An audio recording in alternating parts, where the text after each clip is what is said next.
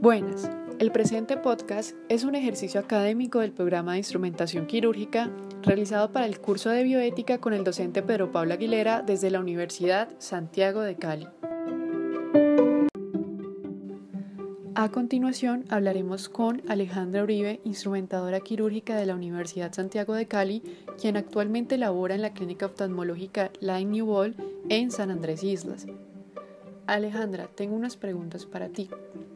La primera es, ¿qué caso recuerda en el ejercicio profesional que nos ilustre de una decisión bioética compleja?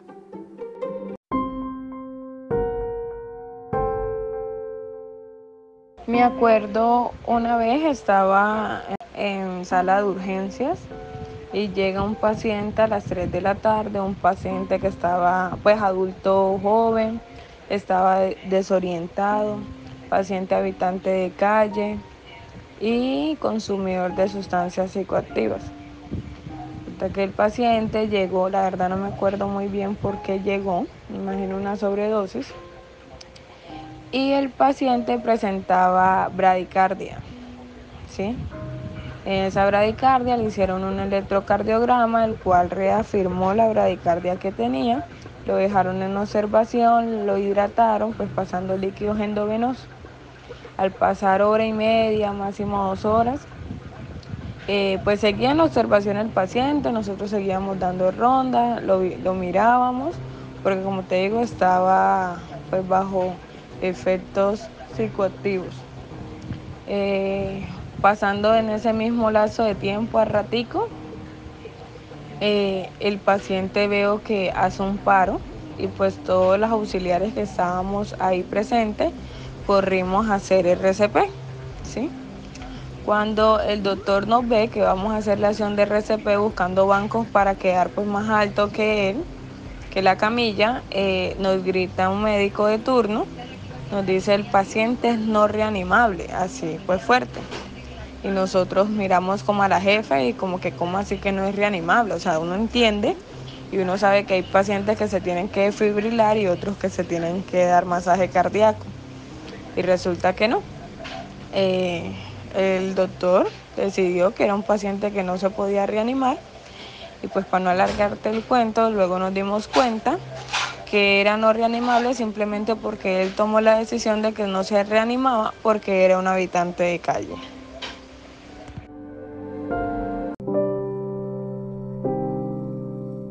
Y pues lastimosamente el paciente sin la maniobra pues falleció. Como segunda pregunta, Alejandra, tenemos ¿qué valores o principios estuvieron en juego en ese caso? Los valores que sobresalen ahí, pues el respeto, la empatía, la responsabilidad, la honestidad, ¿sí?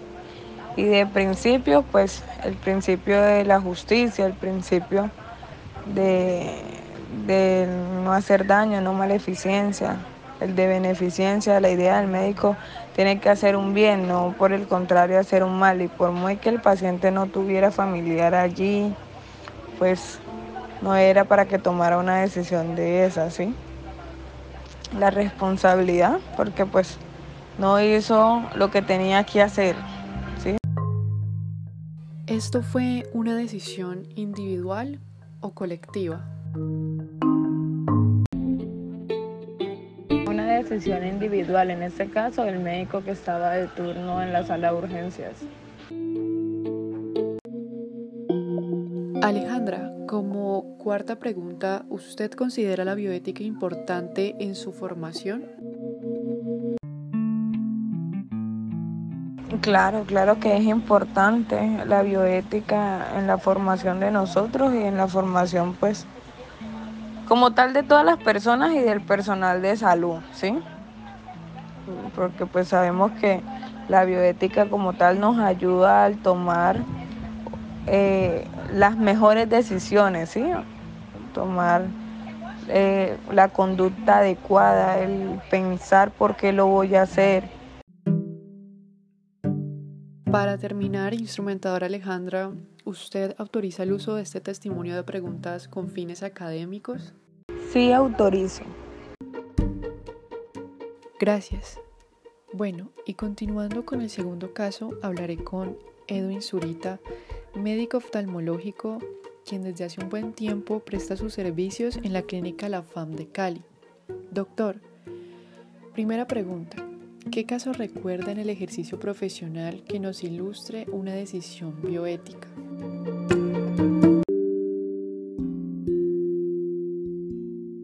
Bueno, Mary, eh, para responder la primera pregunta, entonces hay un caso que recuerdo que era de un niño en el hospital universitario, un niño con un cáncer eh, de los dos ojitos es un cáncer llamado retinoblastoma.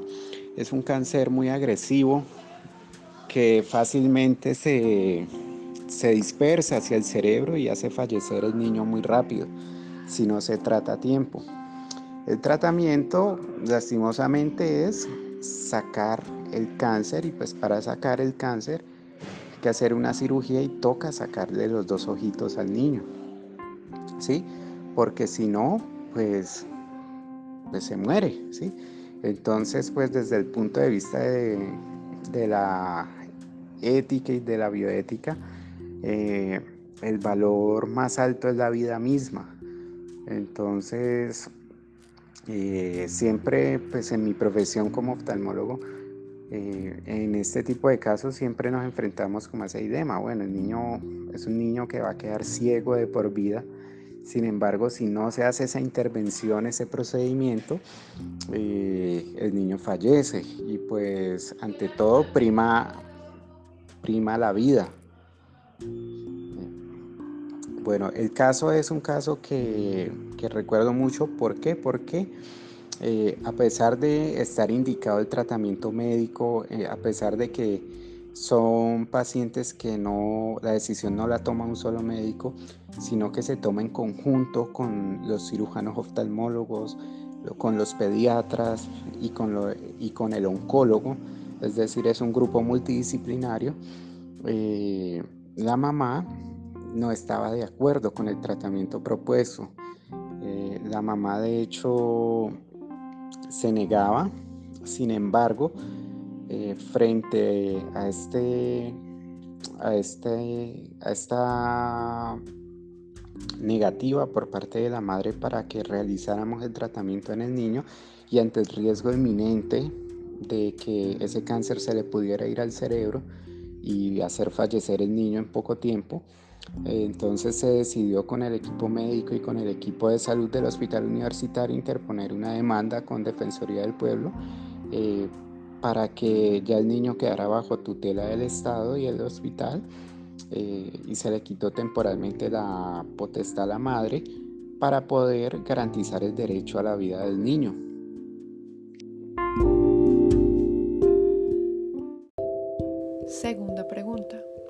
¿Qué valores o principios estuvieron en juego en ese caso? valores o principios bioéticos que estuvieron en este caso en juego. Eh, bueno, primero que todo, el, valor de la beneficencia, que es un tratamiento que evidentemente va, va, a, va, va a hacer que se preserve la vida, que como uno de los más altos valores, si no es el más alto eh, a nivel de la ética, el valor de la vida. Eh, adicionalmente de la no maleficencia en el sentido de que eh, intentamos hacer el tratamiento más conservador posible para tratar de preservar la vida, eh, pero no solo eso, sino tratar de preservarle también a futuro una vida digna al niño, pero en este caso lastimosamente no había otra forma más que sacar los ojitos y, el cáncer pues que había dentro de ellos. Eh, otro de los principios es el de la autonomía, pues lastimosamente el niño eh, era un bebé, ¿sí? de casi un añito, eh, pues en este caso pues la autonomía del niño está dado por la autonomía para aceptar o rechazar tratamientos por parte de los padres. Sin embargo, al ser este caso un caso pues especial de un niño, eh, la autonomía de la madre sobre los tratamientos del niño, pues quedan relegados a lo que es lo mejor para el niño.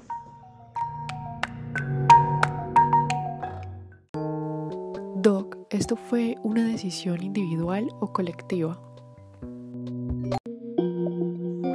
Tercera pregunta, como te comenté al inicio, el, el caso fue un caso complejo y son casos que siempre se tratan eh, con multiespecialidades. Entonces está la especialidad de oftalmología, la especialidad de oncología pediátrica, eh, la especialidad misma de pediatría.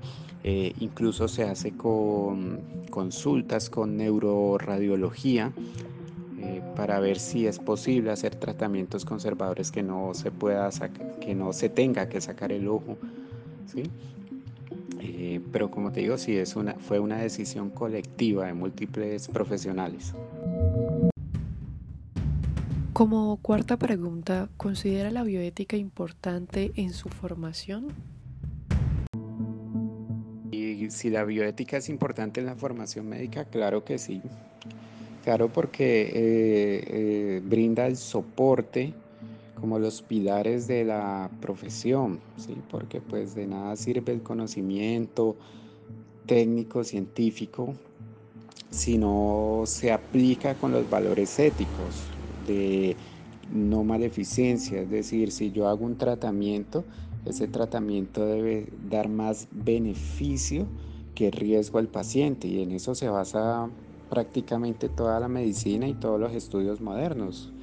Eh, clínicos que se hacen, que, que indican que ningún experimento, ningún ensayo clínico, ninguna prueba de medicamentos o en nuestra época eh, que estamos viendo la posible vacuna contra el coronavirus, siempre se debe verificar que los riesgos no sean mayores que el potencial beneficio. ¿sí? Siempre que los riesgos sean mayores que el beneficio, eh, se descarta eso como una opción terapéutica.